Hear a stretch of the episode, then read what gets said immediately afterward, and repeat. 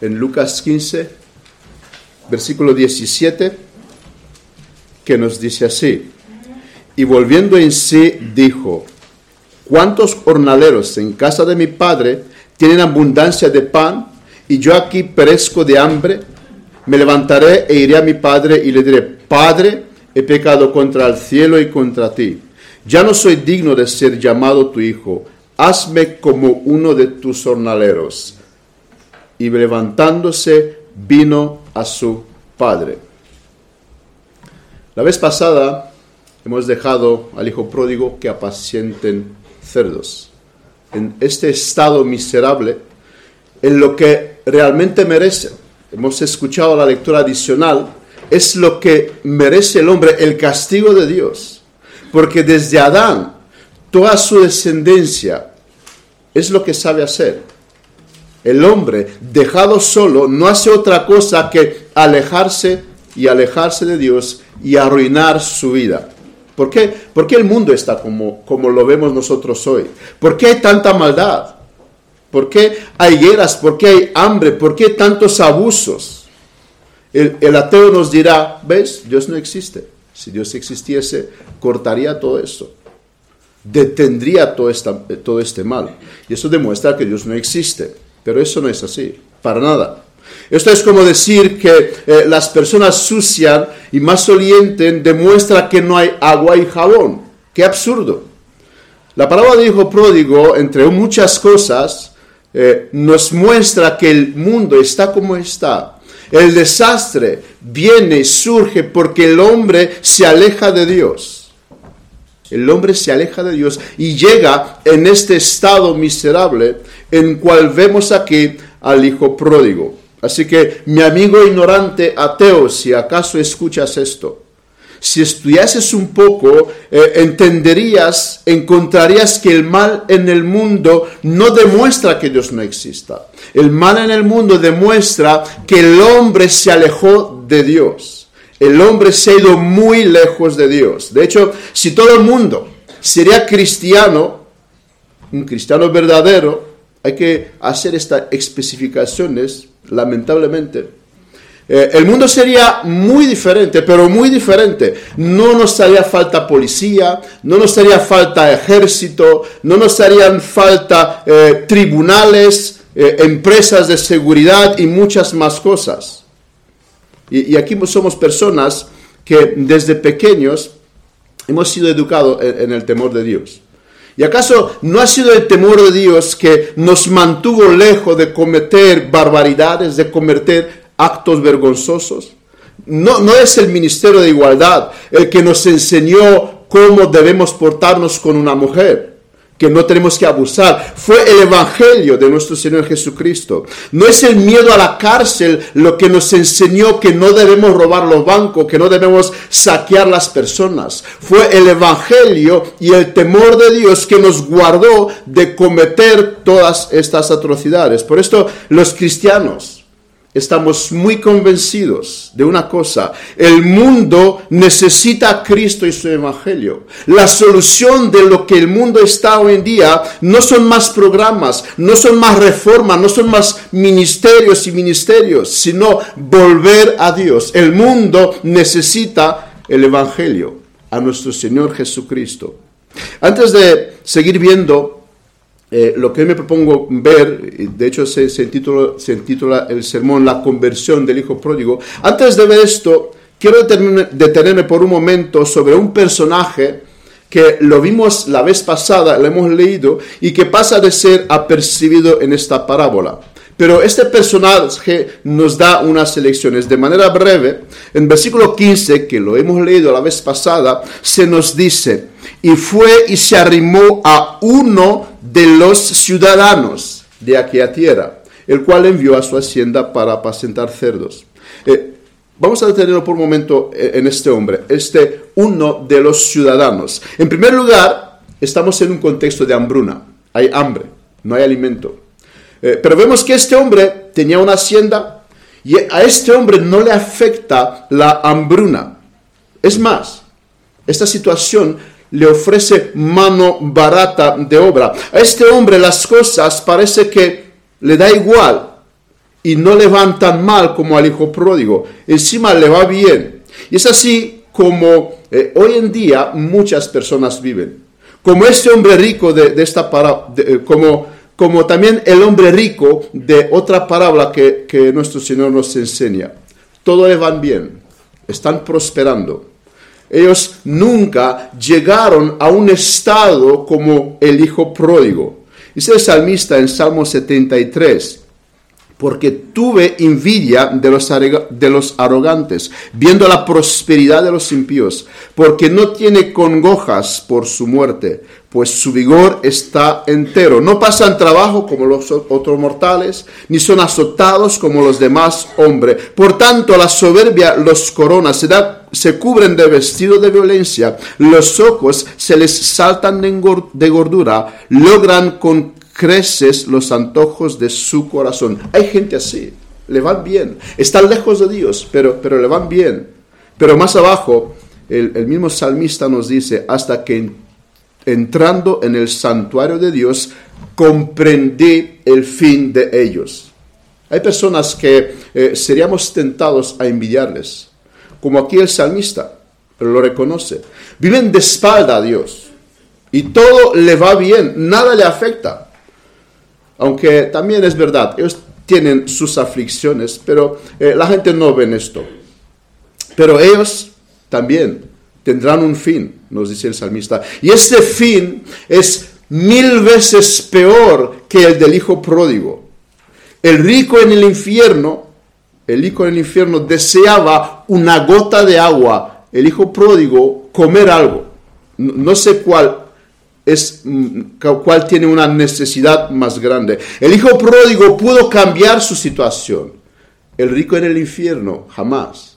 Con lo cual, aunque somos tentados a envidiar a estas personas que viven de espalda a Dios, tendrán un fin, un fin, un fin muy terrible.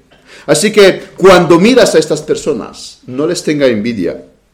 Proverbios 23, no tenga tu corazón envidia de los pecadores y en segundo lugar, decimos también la vez pasada que el cerdo, un animal inmundo, y el israelita tenía prohibido eh, comer cerdos. Vemos que este hombre tenía un, negocio de criar cerdos y no creo que eran para venderlos más tarde como mascotas. Encontramos también en Gadar otros israelitas que también hacían lo mismo.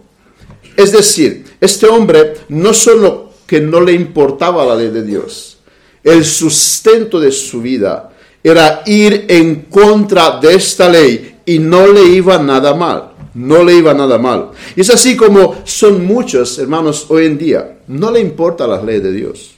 Encima van contra todo lo que Dios enseña.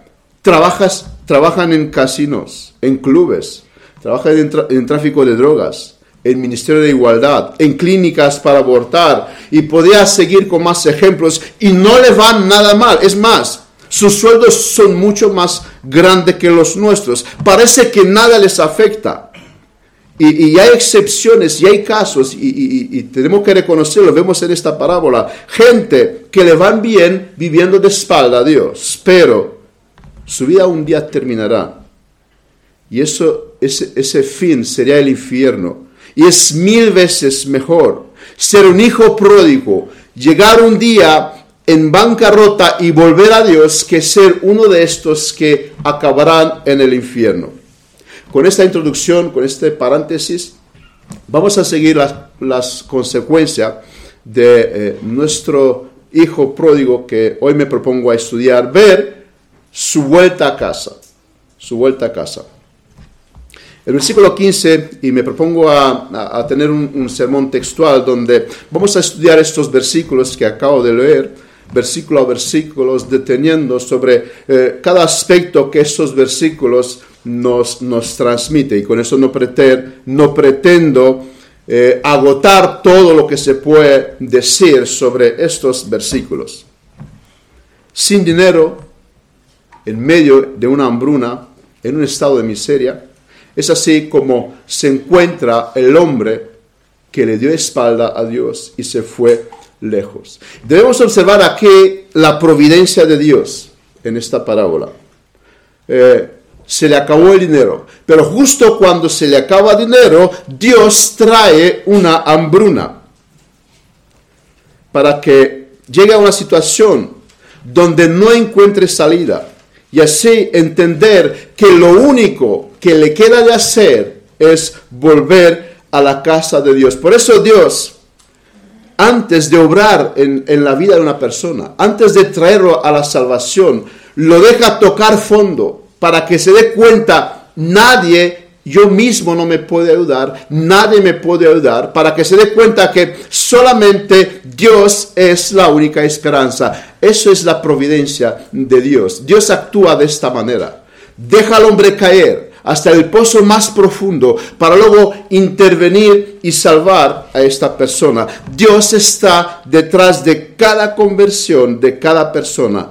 Él es el que orquestra todas las cosas. Nada es por casualidad. La hambruna no fue casualidad. Llegó justo en el momento cuando se quedó sin dinero. Este hombre podía invertir su fortuna, tener dinero y pasárselo bien y morir y nunca hubiera vuelto a la casa del Padre. Pero Dios hace que la fortuna se le acaba. Es más, viene también hambruna. Y el hijo pródigo realiza una cosa en esta situación. Aquí perezco de hambre. El hijo empieza a concientizar la muerte. Se da cuenta de esta terrible realidad. Por esto, cuando queremos compartir el Evangelio con alguien, eh, debemos tratar de hacerles ver el estado de peligro de muerte en cual se encuentra. Cuando eh, el hombre concientiza el peligro de muerte, es cuando va a empezar a buscar a Dios. Hasta entonces no lo va a hacer. Por eso eh, le estaba diciendo a los hermanos que se ha apuntado eh, al evangelismo, tenemos que sacar la ley, ver a esta persona, ponerla delante de la ley, que se vean culpables delante de Dios y condenados a la muerte eterna. Entonces va a buscar la solución. Hasta entonces no. Juan Bunyan nos relata esta realidad en su libro. El peregrino eh, empieza a correr, empieza a buscar a Dios cuando eh, realiza que, cuando escucha que su ciudad va a ser quemada. Es, es entonces cuando empieza a emprender su viaje para salvar su vida, cuando ve el peligro de muerte porque el Evangelio significa buenas nuevas, buenas eh, noticias, pero estas buenas noticias siempre tienen que empezar con esta mala noticia, vas a morir, pecador, vas a morir. Si el pecador no se da cuenta de esto, no correrá en los brazos de Cristo. Es como eh, el médico con un enfermo. Si el médico no lo hace ver que el paciente tiene un cáncer terminal, no buscará la medicina. Pero cuando se da cuenta que está en peligro de muerte, entonces hará todo lo posible para conseguir esta medicina.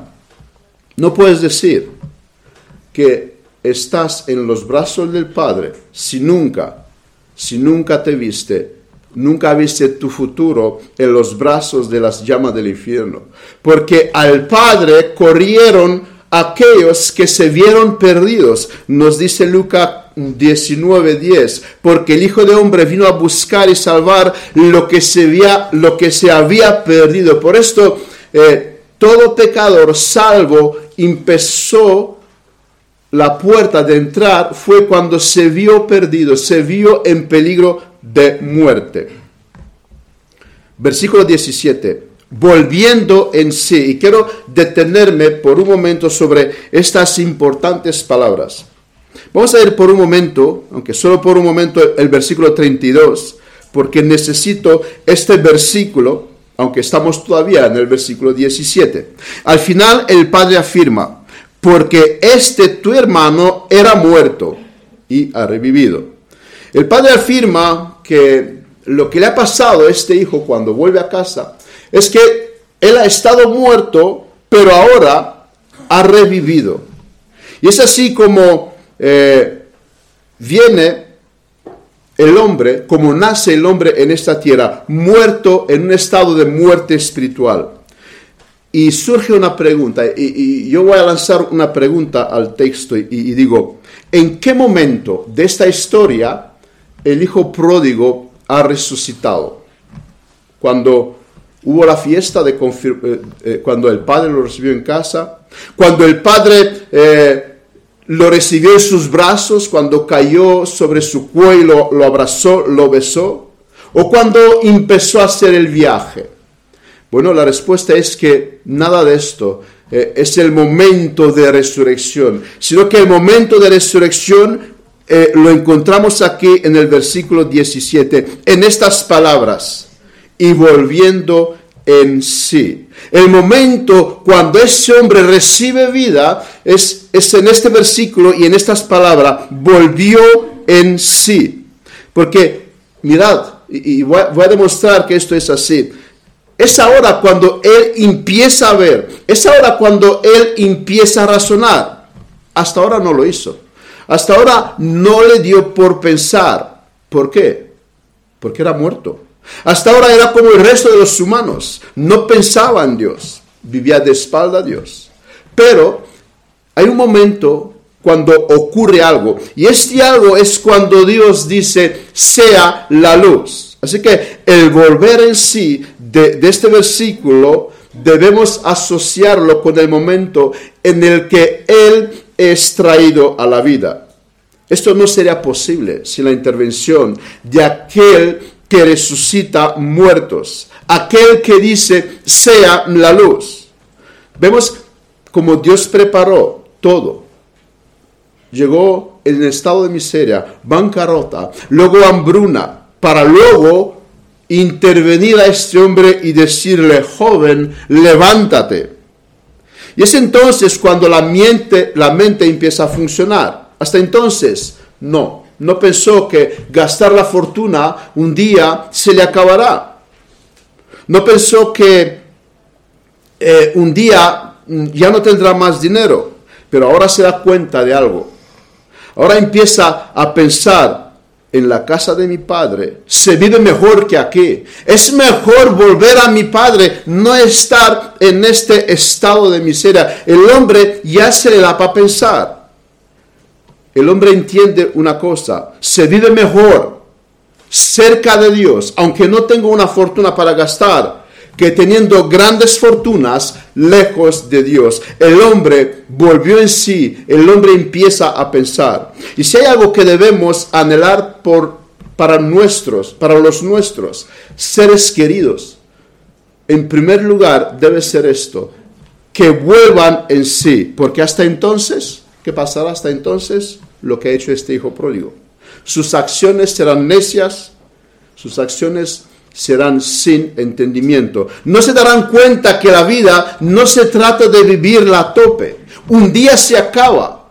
Necesitan volver en sí, necesitan pensar, necesitan meditar cuál es el propósito de la vida. El hijo realiza en la casa del padre es mejor que lejos de él. ¿Por qué? Porque volvió en sí. Porque lejos del Padre, lo que, lo que Él dice, aquí voy a morir. Lejos de Dios está la muerte. Lejos de Dios está el infierno.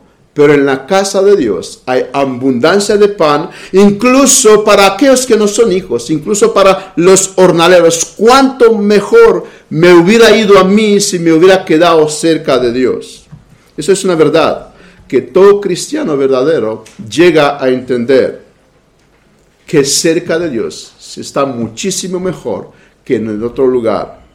Pero por esto los mártires eh, pudieron renunciar a sus vidas porque entendieron es mejor estar con Dios que si tengo que dejar de vivir en esta tierra, lo voy a sufrir, lo voy a recibir, porque con Dios tengo todo. Fuera, de Dios, lejos de Dios, está la muerte, está la miseria. La expresión volver en sí significa recobrar el conocimiento.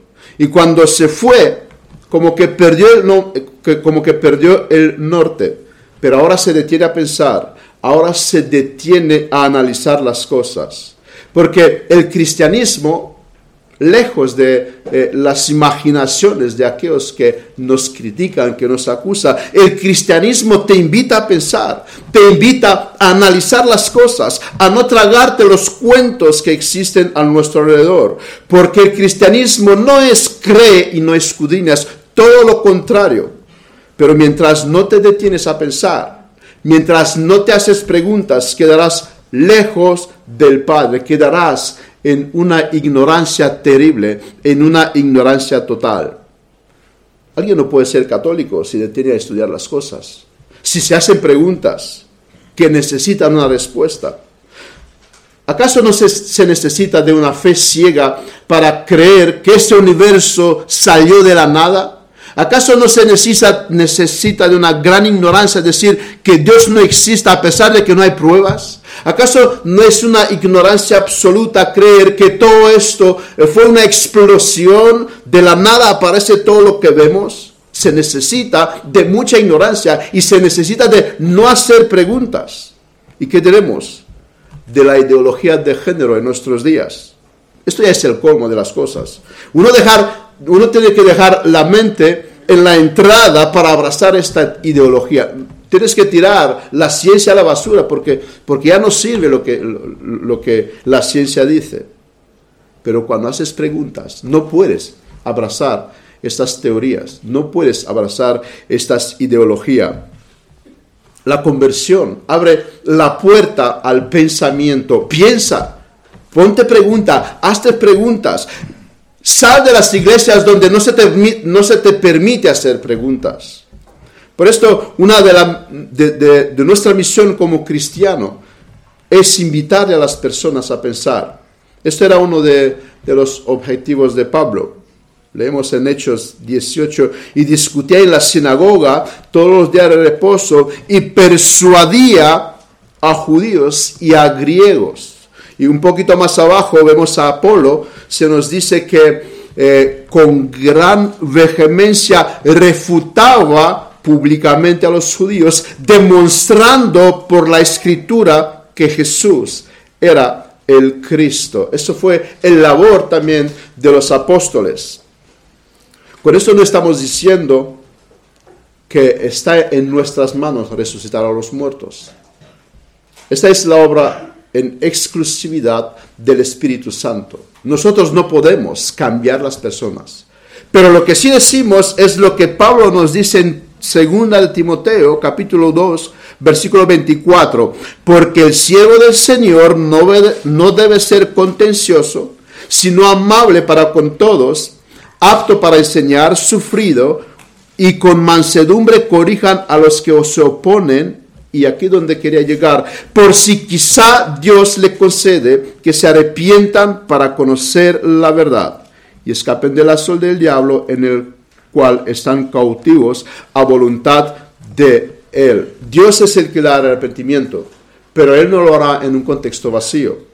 Él va a usar hombres, va a usar hombres como tú y como yo. El Evangelio le ha sido encargado a los hombres a llevarlos. Y esperamos que Dios, como, dice aquí Pablo, les conceda el arrepentimiento. Nosotros tenemos que predicarle, tratar de convencerlo, pero siempre no olvidemos, la obra de salvación está en las manos de Dios. No pensemos que nosotros vamos a poder resucitar los muertos. Eso sí, somos mandados a predicarle a los muertos. Vimos a este hombre que él no se topó y aquí una, enseñanza para todos nosotros. Él no se topó con algún misionero que le habló. Eh, un hombre que venía de la casa de su padre y que le diga eh, lo bien que se vive allí. Pero, pero ¿qué fue lo que, lo, que, lo que convirtió a esta persona? Bueno, él estuvo un tiempo en la casa del padre. Él tenía los recuerdos de, de aquel entonces y él, él, un tiempo fue joven y ahora recuerda aquellos tiempos eh, cuando estuvo cerca del Padre. Y con esto quiero decir que esto es el caso de muchos de los hijos de los cristianos. Un tiempo están cerca de Dios, los traemos a la iglesia, pero luego se alejan de Dios. Los que un día le hará volver a estas personas son los recuerdos que recibieron en la crianza cuando eran niños. Así que eh, trabajemos arduamente los que somos padres para que si un día nuestros hijos se van, tengan estos recuerdos religiosos, estos recuerdos dignos de admirar. Este hombre empieza a recordar aquellos tiempos cuando estaba cerca del Padre. Es decir, sembremos ahora el Evangelio, porque más tarde vamos a recoger los frutos, los frutos. El hijo pródigo tuvo la señal del Evangelio cuando salió de su casa. Y fue esta lo que más tarde trajo los frutos. Así que madre, que estás aquí, padre que estás aquí, si tu hija o tu hijo un día no quieran servir más a tu Dios, si tu hijo o tu hija un día se irá de tu casa, mi pregunta es, ¿con qué recuerdos se van a ir? ¿Qué recuerdos los acompañará? Cuando llegarán en los momentos difíciles, podrán darse cuenta que servir a Dios es mucho mejor. Y yo aquí, sigue diciendo el, versículo, perezco de hambre. Una de las evidencias de la salvación es el hambre. Y, y no conozco mejor ejemplo que mi ejemplo. Cuando, cuando el Señor me trajo a la vida, empecé a devorar las escrituras, los libros, los sermones, llegó a escuchar siete, ocho sermones en un día. Ese es el hambre que Dios produce en aquel que ha recibido vida. Necesita comer, como un bebé recién nacido llora por su leche y tiene que darle la leche, porque una de las señales de la salvación es el hambre. Quiero comer, quiero comer. Ayer estaba hablando con, con una persona, no lee la escritura, pero no tienes hambre se considera cristiano, pero no lee las escrituras. Versículo 18, me levantaré e iré a mi Padre, y le diré, Padre, he pecado contra el cielo y contra ti. Cuando eh, recién abracé las doctrinas de la gracia y pensaba en, en esta parábola, no sabía qué decir respecto a esta parábola. Parece que aquí vemos que el hombre es el que hace todo me levantaré e iré y diré. Es el que toma la decisión de levantarse e irse. De hecho, este texto es eh, uno de los textos preferidos por los arminianos a la hora de exponer el Evangelio a los inconversos. ¿Ves? Tú tienes que levantarte, tú tienes que irte. Pero eso no es así. Eso no es así. Porque la llave está en una observación muy importante. Y esa observación es que el versículo 18, que acabamos de leer, es después del versículo 17. Es muy importante observación. No sé si os habéis dado cuenta. Y el versículo 17 vimos que Él volvió en sí. Y decimos que eso significa que Él ha recibido vida que Él ha sido levantado de entre los muertos. El volver en sí no es otra cosa que un cambio obrado por Dios en su corazón. Así que la decisión de levantarse e irse a su Padre es una consecuencia de la salvación. Cuando alguien viene a Dios es porque ya ha recibido vida, porque un muerto no puede levantarse, un muerto no puede irse. Alguien no puede venir a Dios si previamente no recibió el poder y el querer de hacerlo. Esto porque en su estado de muerte el hombre ni puede ni quiere venir a Dios. No hay ninguno, nos dice Pablo, que busque a Dios. Y también citando el Antiguo Testamento. La escritura lo afirma claramente, Filipenses 2 con versículo 13, porque Dios es el que en vosotros produce así el querer como el hacer por su buena voluntad. Y Jesús dijo, ninguno puede venir a mí si el Padre que me envió no le trajere, y yo le resucitaré en el día postreros. Aquí hay una enseñanza para cristianos y no cristianos. Y es que el Hijo concientiza una cosa Él no se puede ayudar, otro tampoco. El Padre es la única solución. Dios es la única solución para todos. Y cuanto antes entendemos esta verdad, mejor para nosotros. Hasta entonces estaremos condenados a fracaso, estaremos condenados al sufrimiento. No pongas tu vida en tus manos, tampoco la pongas en las manos de otros. Vete cuanto más antes a Dios. Te, ahorrarás muchos disgustos. Esto, esta lección, como he dicho, van también para aquellos que hemos recibido la salvación. Siempre busca a Dios en tus problemas, en tus situaciones, aunque a veces las consideras sin importancia. Porque muchas veces actuamos sin tener en cuenta a Dios. Y tenemos que reconocerlo. ¿Y dónde llegamos? Al fracaso. Luego buscamos ayuda en otros y tampoco encontramos solución. Y no digo con esto que no debemos buscar ayuda en nuestros hermanos, y especialmente en el pastor que se nos ha dado. De hecho, cuando muchas veces alguien decide ir a Dios, en práctica eso se traduce ir al pastor. Ir al pastor. Cuando nuestros primeros padres pecaron, murieron espiritualmente. Y lo que hicieron fue esconderse de Dios. Querer estar lo más lejos posible de Dios. Pero cuando un muerto recibe vida, como vemos aquí, él busca a Dios. Esta es una de las marcas que una, un alma ha sido regenerada. Anhela estar en la presencia de Dios. Anhela estar cerca de Dios. Este hombre recibió vida. Si no, no se le ocurriría levantarse y irse a su padre. No se le ocurriría pensar en la manera que está pensando. Padre, he pecado. Otra marca indiscutible que han habido lugar algo en el corazón de este hombre. Una marca indiscutible de la salvación es la convicción del pecado.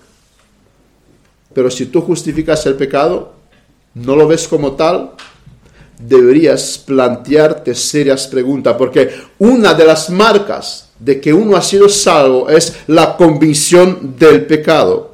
Antes de ser convertido, el hombre lo que hace es minimiza la gravedad del pecado.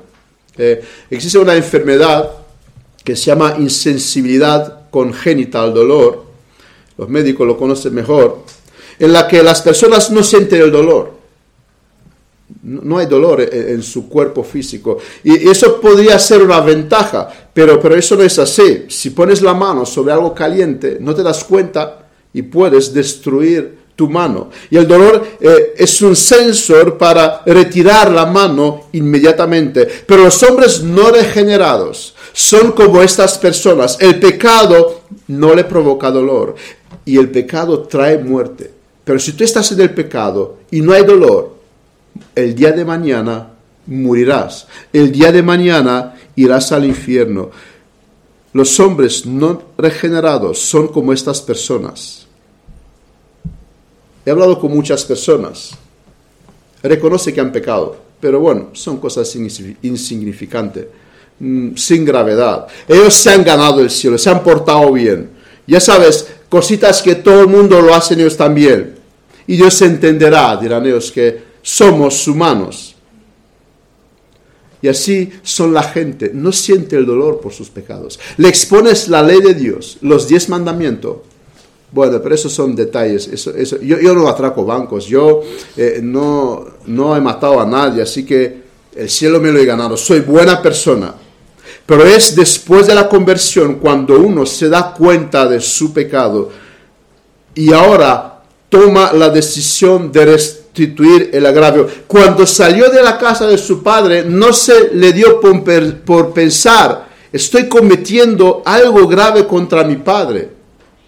No le importó, pero ahora sí, porque algo, algo sucedió en su estado.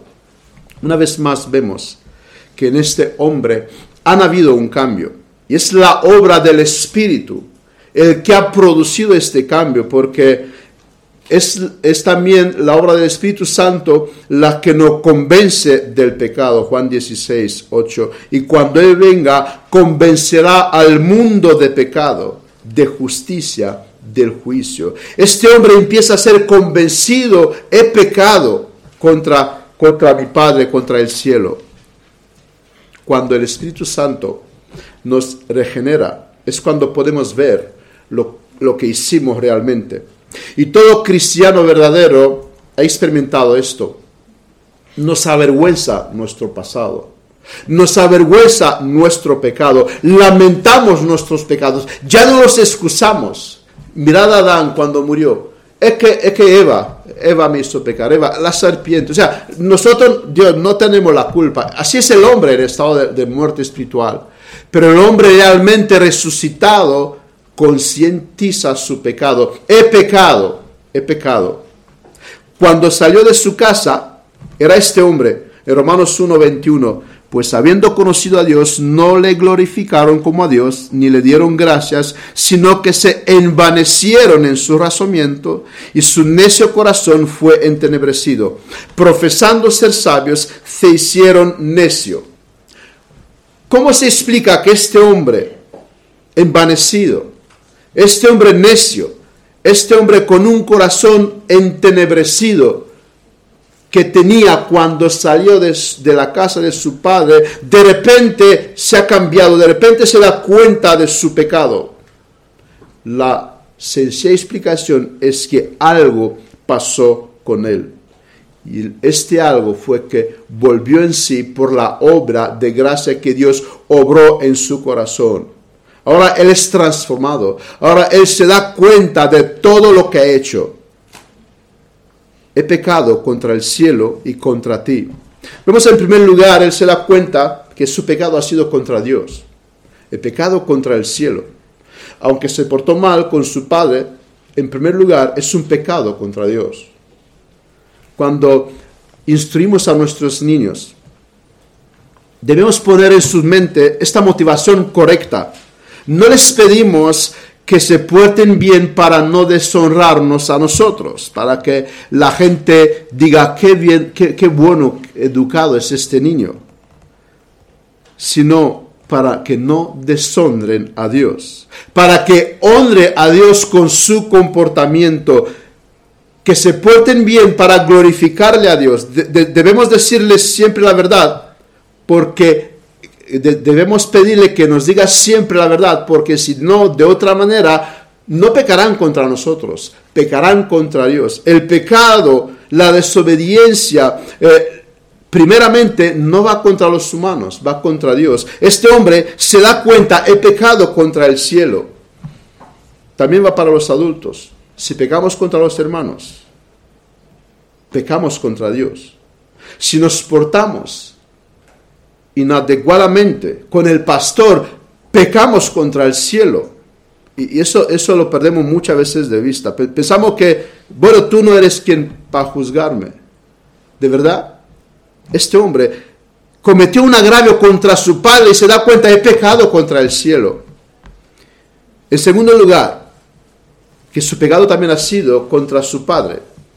Y una de las evidencias de la muerte espiritual del hombre es que no es consciente de la gravedad de su pecado. Pero esta vez este hombre, ahora sí, que es consciente de la gravedad de su pecado. Así que si tú pecas y tienes excusas para todo, plantéate preguntas. ¿Acaso has conocido tú la obra de gracia en, en, el corazón? Porque si lo has conocido realmente, te duele el pecado, te arrepientes, quieres restituir el agravio.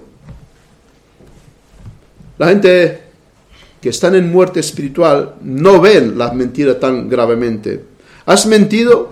Sí, pero bueno, mentira es piadosa. ¿Quién, quién no lo hace? La pregunta es con, con la que muchas personas contestan. ¿Quién no lo hace? ¿Abortar es un crimen? No, por favor, estamos en el siglo XXI. ¿Tomar el nombre de Dios en vano? Pero estamos en España. Ya, ya sabes el dicho, que, que a mí muchas veces me hierve la sangre y a veces, no pocas veces, he, reaccionado con violenta indignación. La castidad hasta contratar el matrimonio, bueno, pero ya pasó de moda. Hay que conocer a las personas. La gente no son conscientes de sus pecados, pero todo esto va contra la ley de Dios.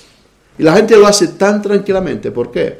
Porque están en muerte espiritual. Pero este hombre que ha recibido vida se da cuenta de lo mal que ha hecho.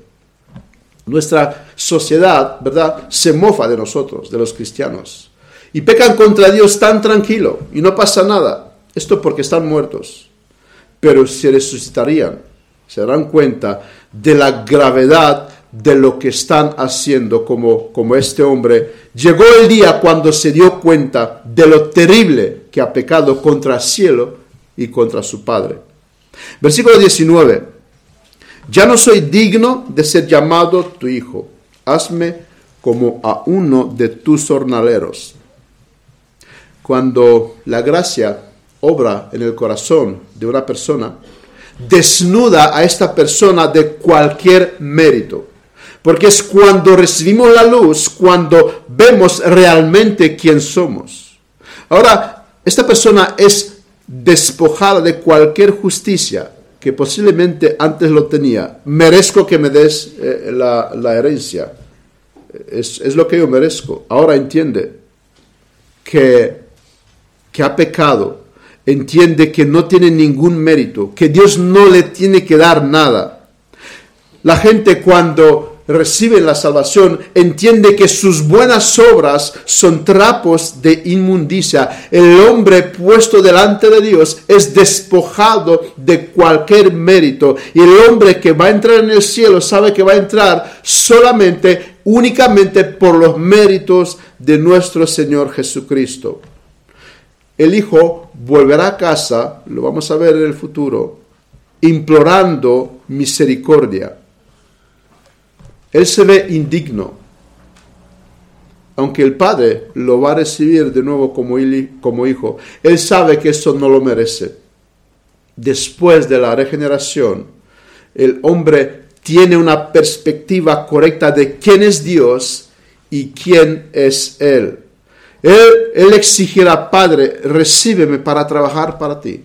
No como hijo, no, como esta gente que te sirve por un sueldo, porque no merezco que me, me tomes de nuevo como, como hijo tuyo. La caída destrozó al hombre.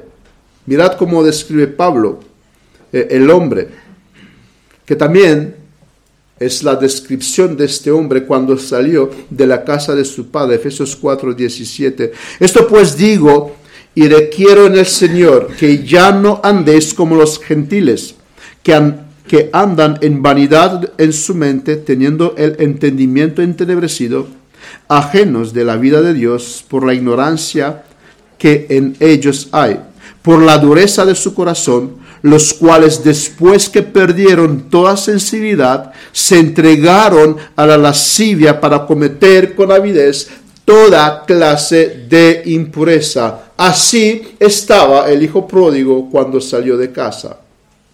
Por esto, sin pensarlo mucho, actuó como actuó. Pero cuando las cosas cambian, cuando él es regenerado, un hombre que antes divagaba en su mente vana, pensando que lejos de Dios se ve mejor, ahora se da cuenta que se equivocó. Se da cuenta que es mejor vivir en la casa del Padre. Cuando tenía el entendimiento entenebrecido, gastó su fortuna. Ahora la única esperanza es que Dios lo reciba con misericordia.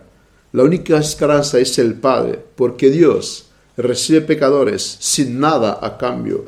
Al Dios el Padre pueden llegar, y de hecho llegarán todos con las manos vacías. No trae nada a cambio para recibir eh, el perdón de Dios. Antes se alejó de Dios, ahora busca su cercanía. Si hay algo que todo cristiano anhela, es esto, estar lo más cerca posible de Dios. Antes era un hombre ignorante, ahora tiene el verdadero conocimiento.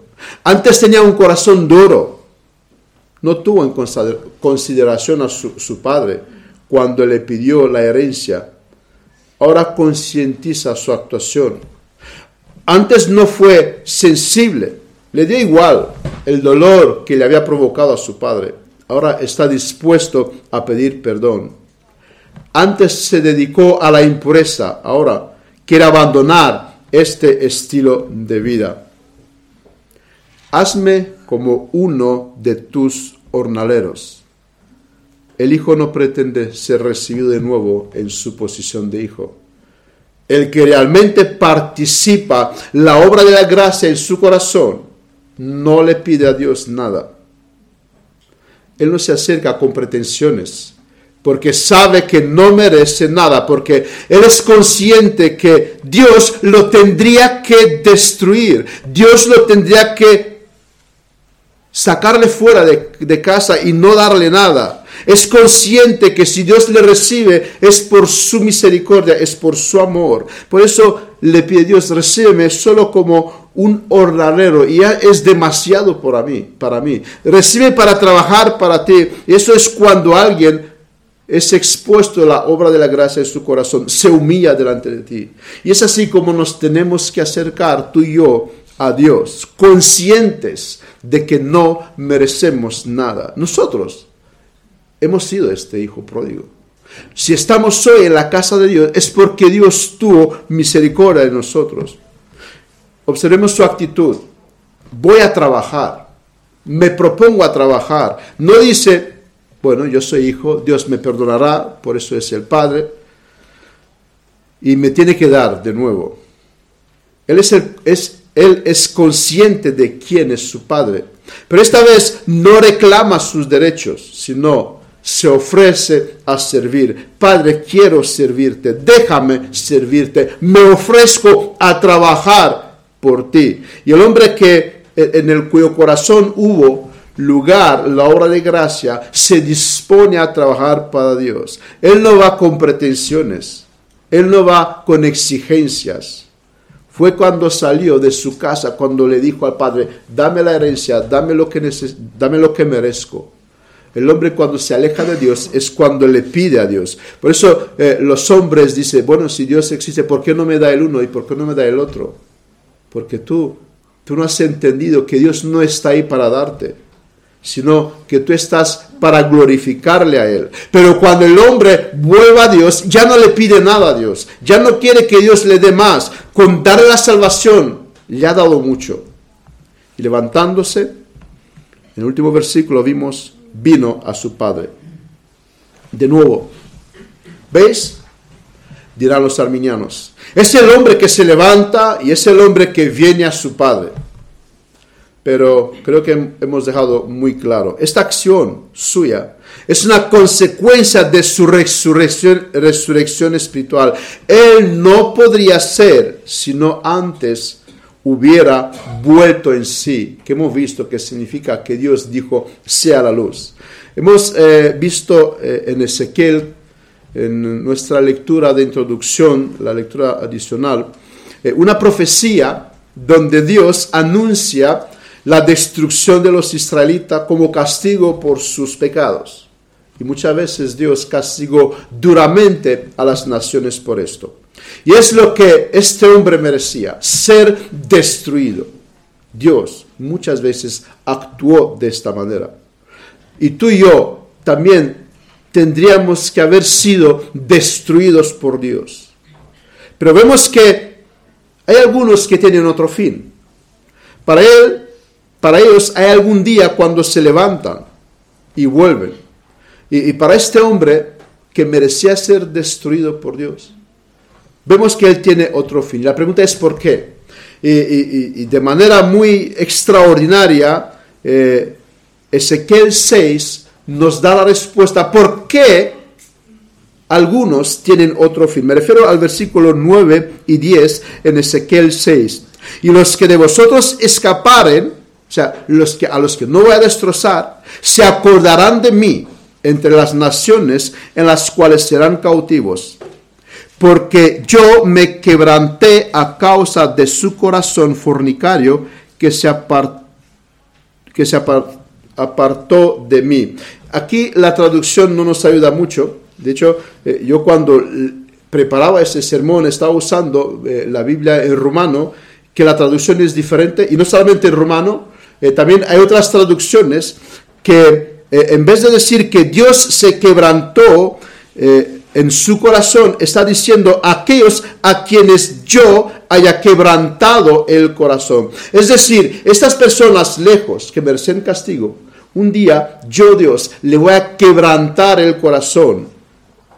Y así se avergonzarán de sí mismo, dice más adelante el texto, y volverán y sabrán que yo soy Jehová. ¿Qué nos está transmitiendo aquí Ezequiel? Que a los que se han ido lejos de Dios, Dios tiene un grupo a los que Él no le va a dar lo que merecen, sino que Él les va a quebrantar el corazón y se acordarán de Dios y volverán a Dios y sabrán que yo soy Jehová. Y este versículo es la clave de lo que había pasado con este hijo pródigo. Si hay un día cuando alguien se levanta y vuelve a casa, es porque Dios le quebrantó el corazón. Por esto, la salvación es solamente 100% realizada por Dios y no por el hombre. Antes de esta parábola tenemos también, hemos visto las parábolas de la oveja perdida, y la moneda perdida. Y ahí vimos claramente, claramente la soberanía de Dios en la salvación. Y en la tercera parábola las cosas no pueden ser diferentes. La salvación del Hijo pródigo se debe totalmente y exclusivamente al hecho que llegó un día cuando Dios quebrantó el corazón de este hombre. Y también nuestra salvación se basa en esto, fue un día cuando Dios quebrantó nuestro corazón, cuando nos hemos avergonzado de nosotros mismos por lo que hemos hecho, cuando hemos reconocido que Dios es Jehová, que Él merece la gloria, toda la hora, toda la honra, y solamente Él es el digno de recibir todos los méritos por nuestra salvación. Como conclusión, me dirijo en primer lugar a los padres, los que tenemos hijos pequeños. Puede que se dará el caso que un día nuestros hijos nos dirán, hasta aquí he llegado, ya no quiero honrar a tu Dios. Y, no me refiero a los de 6, 7 años, me refiero a los que han pasado de la adolescencia. No vamos a poder impedir su decisión pero otra cosa que no podemos impedir y ellos tampoco podrán impedir son los recuerdos. Los tiempos que vivieron en nuestra casa cuando nosotros servíamos a Dios y ellos venían a la iglesia, ellos escucharon el Evangelio, ellos escucharon la palabra de Dios. Esto tampoco lo podrán impedir. Este hombre joven que se fue de la casa de su padre, se fue con estos recuerdos. En la casa de mi padre los jornaleros tienen abundancia de pan. Esto no, no se lo dijo nadie. Lo, lo vio con sus propios ojos. Llegará un tiempo cuando los hijos llegarán en problemas. Y entonces recordarán qué bien se vivía en la casa de mis padres. Había respeto. Eh, mamá respetaba al papá y al revés. No se engañaban. Eran felices, servían al Señor. No había hipocresía. yo aquí, ¿qué hago yo aquí? Malas compañías, vicios, una vida sin sentido. Volverán en sí, ojalá que Dios recordarán estos momentos y volverán en sí y dirán, es mejor como vivían mis padres. Es mejor servir al Dios de mis padres. Esforcémonos así para darles buenos ejemplos. Que los tiempos difíciles puedan recordar de lo bien que lo vivían cuando servían a Dios en, la casa del Padre. Que la vida no es todo eh, pasarlo bien, que la vida eh, no es todo gastar fortuna gastar dinero, sino que servir a Dios es lo, a Dios es lo más importante. Y en segundo lugar, unas palabras para quienes, quienes tienen seres queridos que hoy en día están lejos de Dios. Somos tentados a pensar, como somos eh, reformados, pobres no elegidos. sin culpa. Dios no le ha elegido, pues por eso están ahí. Pero, pero eso no es así. Alejemos este pensamiento de nosotros. Todos ellos despreciaron a Dios. Todos ellos son enemigos declarados de Dios. Todos ellos pisotearon la sangre de Cristo. Son almas, personas que aman el pecado, que aman las tinieblas, que odian a tu Dios, que blasfemaron contra aquel que cada día le deja respirar, le deja disfrutar de la naturaleza, le, hace latir el corazón. Todos ellos están ahí porque porque se lo merecen. Y si un día llegarán al infierno es porque se lo merecen y Dios no hará ninguna injusticia con, con ellos. Ellos merecen en el infierno. No pensemos en pobres personas que no han sido elegidas. Sí, sí, son palabras fuertes. Son palabras muy fuertes y las digo porque eh, estamos en el peligro de caer en el otro extremo, este mensaje tan light de nuestros días, donde todo gira alrededor del hombre, el hombre es el centro, Dios tiene que arrodillarse al, al hombre. Pero por otro lado, descansa en el Señor. Si está en los planes de Dios, volverá sí o sí. Recuerda, recuerda, el propósito de Dios, lo decía eh, en otras ocasiones, no es la salvación del pecador. El propósito de Dios es su gloria, no el bien de los hombres. Medita en esto. ¿Y acaso no es asombroso que Él te salvó? ¿No es lo mucho que hizo por ti? ¿No tienes demasiados motivos de gozo, de alegría, de agradecimiento. Dios no te dio el infierno, lo que tú merecías. Dios te dio, te dio el perdón por tus pecados, la salvación de nuestro, eh, eh, nuestro Señor Jesucristo. Piensa en esto. Piensa en esto. Eh, no, no somos fatalistas. No, pero, pero tampoco somos el otro extremo que la salvación está en las manos del hombre. Piensa y medita en Dios.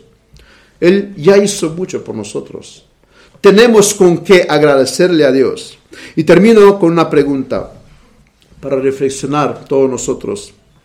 ¿Cómo está tu relación con el Padre? ¿Eres lejos de Dios?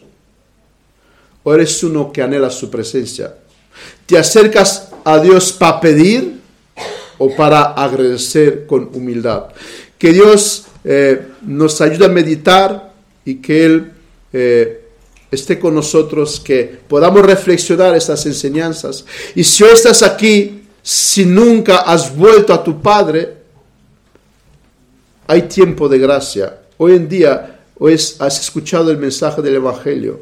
Tienes que volver en ti, volver a casa del Padre. No piensa que lejos de Él estás mejor. De hecho, muchos se han dado cuenta de esto. Solamente con Dios es el mejor lugar donde uno puede estar. Vamos a terminar en oración. Padre Santo, que estás en los cielos, tú que tienes misericordia de pecadores, tú que no nos has dado lo merecido, tú que hemos pisoteado la sangre de nuestro Señor Jesucristo, hemos despreciado el Evangelio, hemos pecado contra ti sin habernos importado. Un día nos salvaste, un día cambiaste nuestro entendimiento, nuestro ser, nuestra mente, nuestras actitudes. Todo, todo nuestro ser, te damos muchas gracias por, por ofrecernos esta misericordiosa bondad que tuviste para con nosotros. Gracias te damos, Padre, porque nos has recibido en tus brazos. Queremos orar en esta mañana por aquellos que están lejos de ti.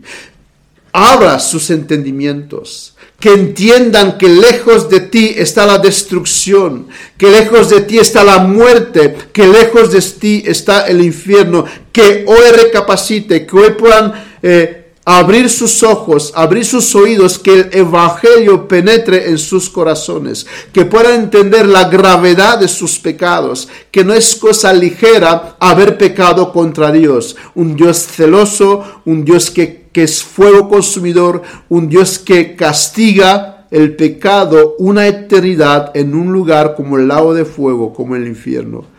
Señor, Ayúdanos a meditar en tu misericordia, en tu bondad. Y gracias te damos porque una, hoy, una vez más, el Evangelio se nos ha sido recordado. Gracias te damos porque una vez más, hoy tuvimos un día cuando la gracia sigue existiendo en, estas tierras, tu evangelio es predicado con poder. Gracias te damos porque tú nos has recordado quién somos, de dónde venimos y a dónde vamos.